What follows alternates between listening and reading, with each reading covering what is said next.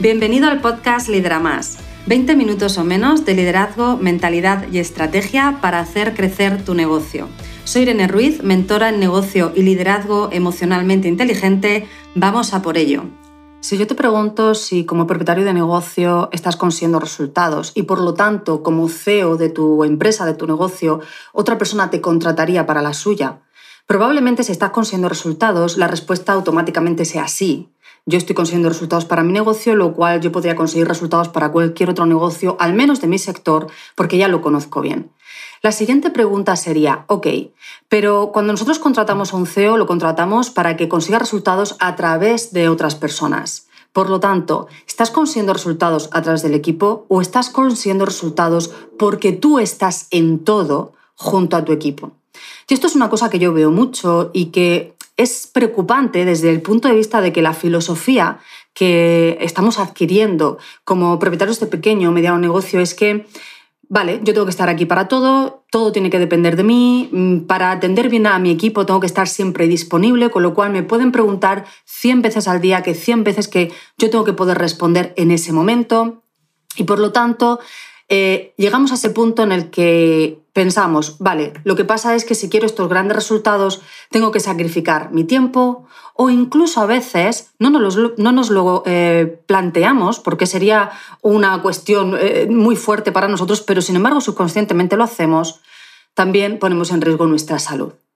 Y la idea que yo siempre quiero mm, que trabajemos y que empecemos a, crear una nueva generación de líderes de equipo en los que mm, consigamos resultados es que no tenemos por qué conseguir resultados a costa de nuestra salud o de nuestro tiempo.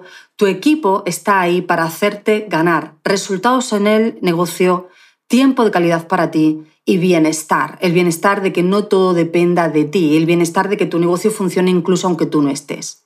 Evidentemente que si eh, tu equipo es más pequeñito, eres tú y una persona, o eres tú y dos personas, muchas veces, pues como propietario de negocio, puede ser que tengas eh, un rol de gestión y otra parte de tu rol es eh, más práctico, más técnico. Y conforme vamos creciendo y nuestro negocio, nuestra organización se ha ido estructurando en departamentos, en áreas y por tanto han entrado mandos intermedios, bueno, pues entonces ahora sí que has tenido que, digamos, em, a la vez que has ido haciendo crecer la estructura de tu negocio y por lo tanto recalibrando en base a lo que necesitaba el negocio, a la vez has tenido que hacer crecer tu rol y ahora tú como propietario de negocio pues seguramente tienes muchas más funciones de gestión que eh, de ejecutor, ¿sí?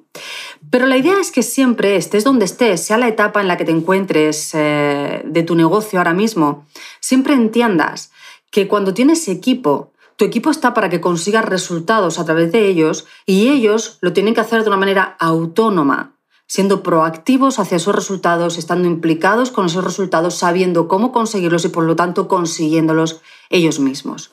Fíjate que la idea que quiero hoy que trabajemos eh, en este podcast es eh, ese concepto de si estás consiguiendo resultados a costa de tu tiempo o incluso a veces a costa de tu salud, entonces, fíjate, quizás eso de me contratarían, podríamos cuestionárnoslo. Y te voy a decir por qué. Si yo soy el director general de un negocio en el que voy a contratar a un CEO y lo que yo quiero es que este CEO me rentabilice al equipo, el valor que aporta no es, y por el que yo le pago el salario, no es porque esté terminando lo que el equipo no termina, esté empezando lo que el equipo debería empezar, esté atendiendo al equipo constantemente, por lo tanto no tengo un equipo autónomo. ¿No estarías aportando el valor por el que ese director general te pagaría como CEO. El director general te va a pagar como CEO cuando tú sepas rentabilizar a tu equipo y por lo tanto te puedas dedicar a tus tareas de CEO mientras tu equipo genera resultados. Y esta es la idea. ¿Cuántas veces decimos, sí, yo soy capaz de conseguir resultados con mi equipo, pero no a través de mi equipo? Y esto es liderar. Aquí siempre me gusta hacer esa diferencia entre administrar y liderar. Porque muchas veces estamos simplemente administrando nuestro negocio. Sin embargo, estamos esperando unos resultados de liderazgo. Queremos un equipo autónomo cuando yo mismo estoy liderando para crear un equipo dependiente, nada autónomo. Queremos un equipo implicado cuando yo mismo no estoy activando la implicación del equipo. Quizá lo estoy acomodando, estoy favoreciendo que se acomoden, incluso que entren en monotonía y en desmotivación.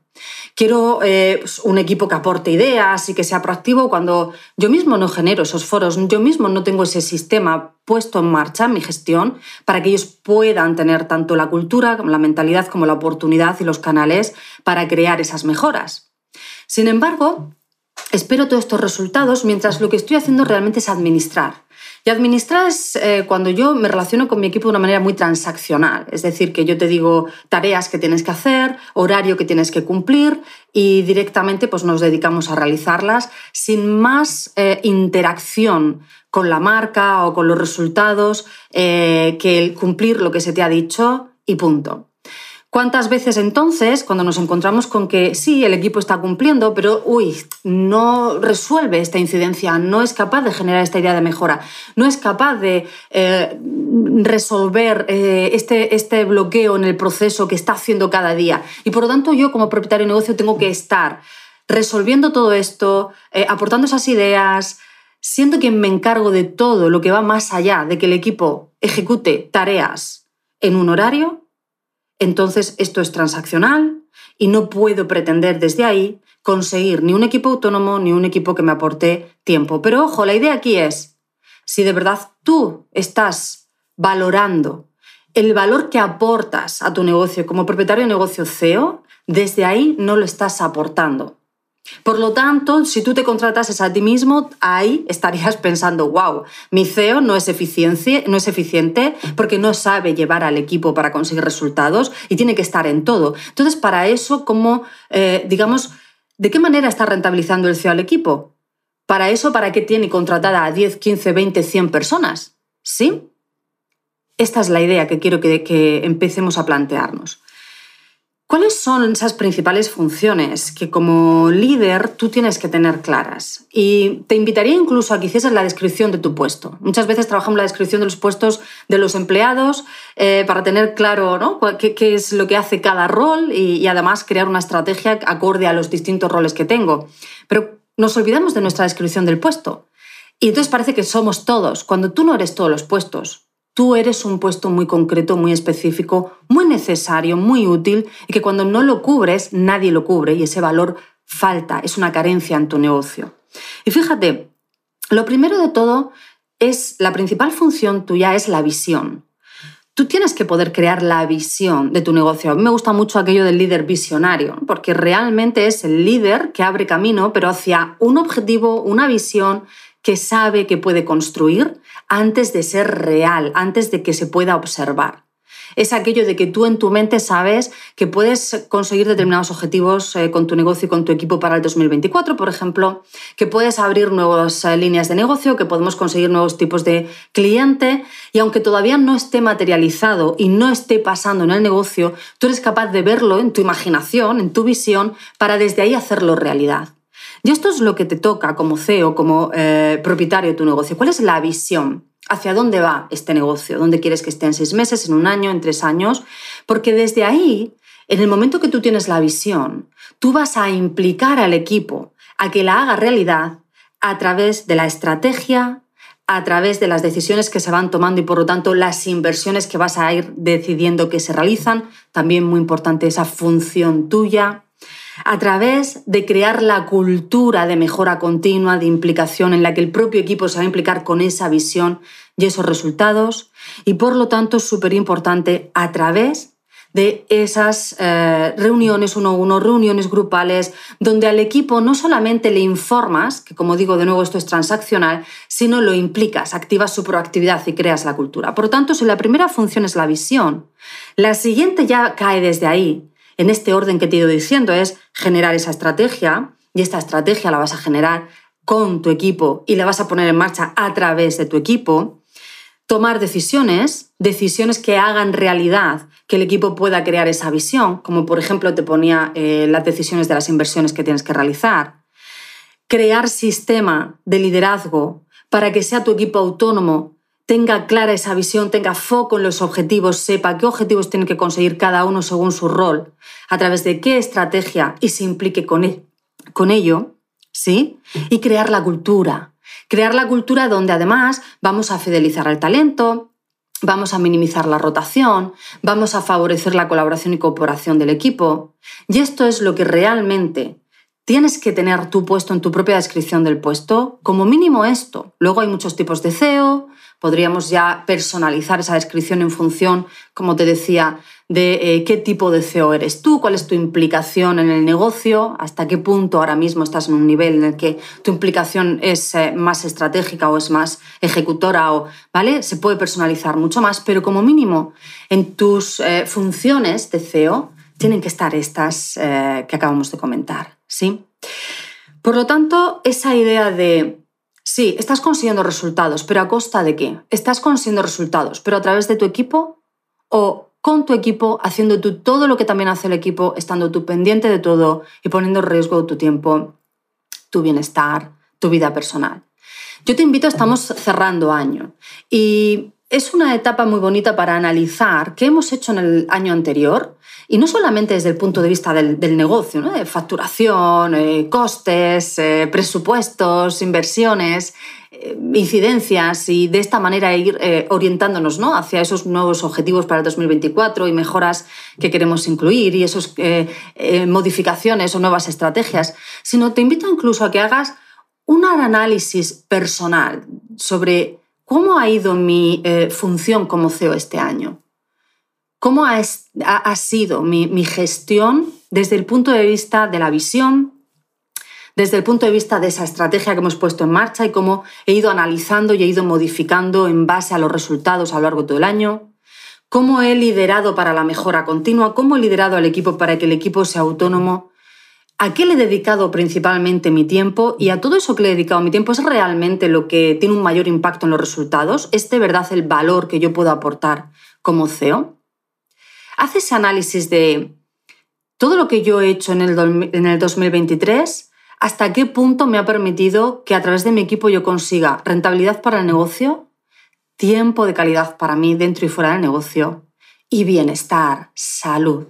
Siempre digo que sabemos y somos muy conscientes que cuanto más realistas seamos, más capacidad para gestionar lo que está ocurriendo vamos a tener. Por lo tanto, tenemos que ser realistas a la hora de observar qué es lo que hay y a la hora de ser eh, muy conscientes de que las incidencias, los conflictos, los malentendidos, las urgencias, los imprevistos, de alguna forma siempre van a formar parte del día a día laboral. Ahora bien, están controlados, los utilizamos para crecer, están minimizados, lo que quiere decir que en general nuestra gestión y nuestro día a día tiene sistemas que nos permiten obtener resultados eh, predecibles, repetibles en el tiempo. Y por lo tanto, a pesar de que de vez en cuando pasan estas cosas, tengo resultados, tiempo de calidad y bienestar. Solo de ser consciente de dónde estás tú como CEO y de por lo tanto qué necesitas para crear la mejora que deseas, ¿vale? En estos tres eh, áreas eh, amplias que te digo de resultados, tiempo y bienestar, pero también eh, cayendo poquito a poco ¿no? dentro de esto y siendo más específico. La única forma que tienes, por lo tanto, de generar cambios es siendo consciente de dónde estás ahora, tomando las decisiones necesarias que hoy día te van a hacer que en seis meses o en un año estés donde deseas estar. ¿Sí? Por lo tanto, a la pregunta de si te contratase un director general un propietario de otro negocio para que tú consiguieses resultados a través del equipo, la, la respuesta siempre tiene que ser, conseguiría resultados con tiempo de calidad para ocuparme de mis funciones, porque el equipo sería autónomo, y además con el bienestar de saber que está funcionando todo y no pondría en riesgo mi vida personal, ni mi salud, ni mi tiempo. ¿Sí? Esta es la reflexión que te invito a hacer esta semana. Sabes que estamos cerrando año. Es un, es un momento muy bonito para tomar decisiones de cambio. Las decisiones de cambio requieren de conciencia y de determinación y constancia ¿por qué no empezar ahora? Y dentro de un año, no estar, digamos, analizando lo mismo que este año y encontrándonos las mismas pegas que este año o quejándonos incluso de lo mismo que este año, sino quizá diciendo, menos mal que tomé la decisión, que hice cambios, que fui constante y este año cierro con otros resultados totalmente diferentes. ¿Sí? Vamos a por ello. Hey, gracias por ser un oyente del podcast Lidera Más. Tengo una pregunta para ti. ¿Ya estás suscrito al podcast para no perderte ningún episodio? Suscríbete de esta forma cada semana disfrutarás de la estrategia y tips que te van a ayudar a conseguir tus objetivos y la vida que sueñas. Y si conoces a algún amigo al que le encantaría escuchar este programa, compártelo con ellos. Te estaré muy, muy agradecida. Así me vas a ayudar a ayudar a mucha más gente. Muchas gracias.